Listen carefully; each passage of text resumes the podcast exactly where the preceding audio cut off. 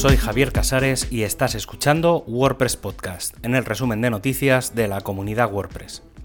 En este programa encontrarás la información del 14 al 20 de agosto de 2023. Sin duda, WordPress es un proyecto que centra todo inicialmente en el idioma inglés.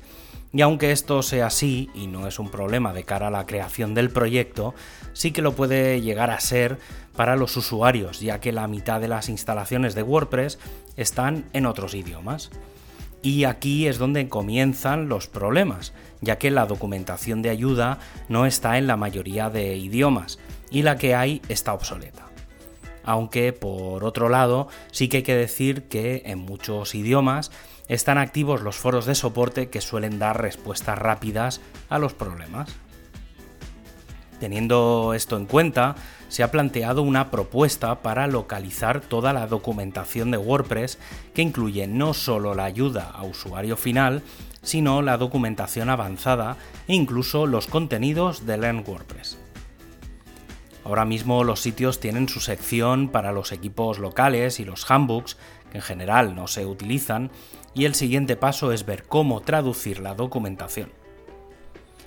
Los retos no son pocos ¿Dónde se va a alojar la documentación? ¿Cómo se va a mantener cuando haya cambios? ¿Quién va a tener acceso a todo este sistema? ¿O qué ocurre cuando haya texto en las imágenes? La experiencia de GlodePress, el sistema que hay detrás de translate.wordpress.org, sin duda debe ser el punto clave para que cualquiera pueda traducir la documentación, pero quedan muchos pasos antes y después de la propia traducción.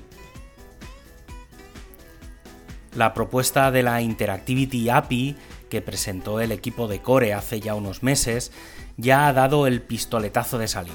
Eso sí, de forma experimental y en el plugin Gutenberg. La API comenzó a integrarse en el paquete Interactivity de Gutenberg 16.2 y que ya comienza a verse aplicada en determinados módulos, aunque no en los bloques. Aún así, la lista de tareas es aún bastante larga y queda un tiempo hasta que veamos a los propios bloques utilizar esta nueva funcionalidad. Además, también se ha presentado un resumen del estado de la HTML API, que permite interactuar con el contenido HTML de, entre otras cosas, los bloques. Una de las funcionalidades que ya se están comenzando a usar es la del proceso de atributos de las etiquetas HTML y que permite ampliar o validar datos existentes.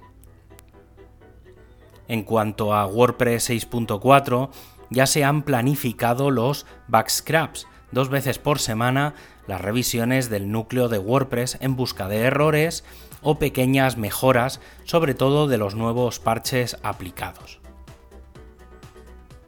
el equipo de diseño está preparando una segunda iteración en cuanto a los diseños de foros, documentación, soporte y Learn WordPress para ajustar la experiencia de usuario a un sistema mucho más sencillo en cuanto a navegación se refiere. También se ha finalizado el prototipo para el nuevo showcase y se han liberado todos los materiales creados para la versión 6.3 de WordPress. También se ha lanzado el material creado para el sitio de wordpress.org barra blogs y se ha continuado iterando en los menús y uso de los bloques y sus configuraciones dentro del editor.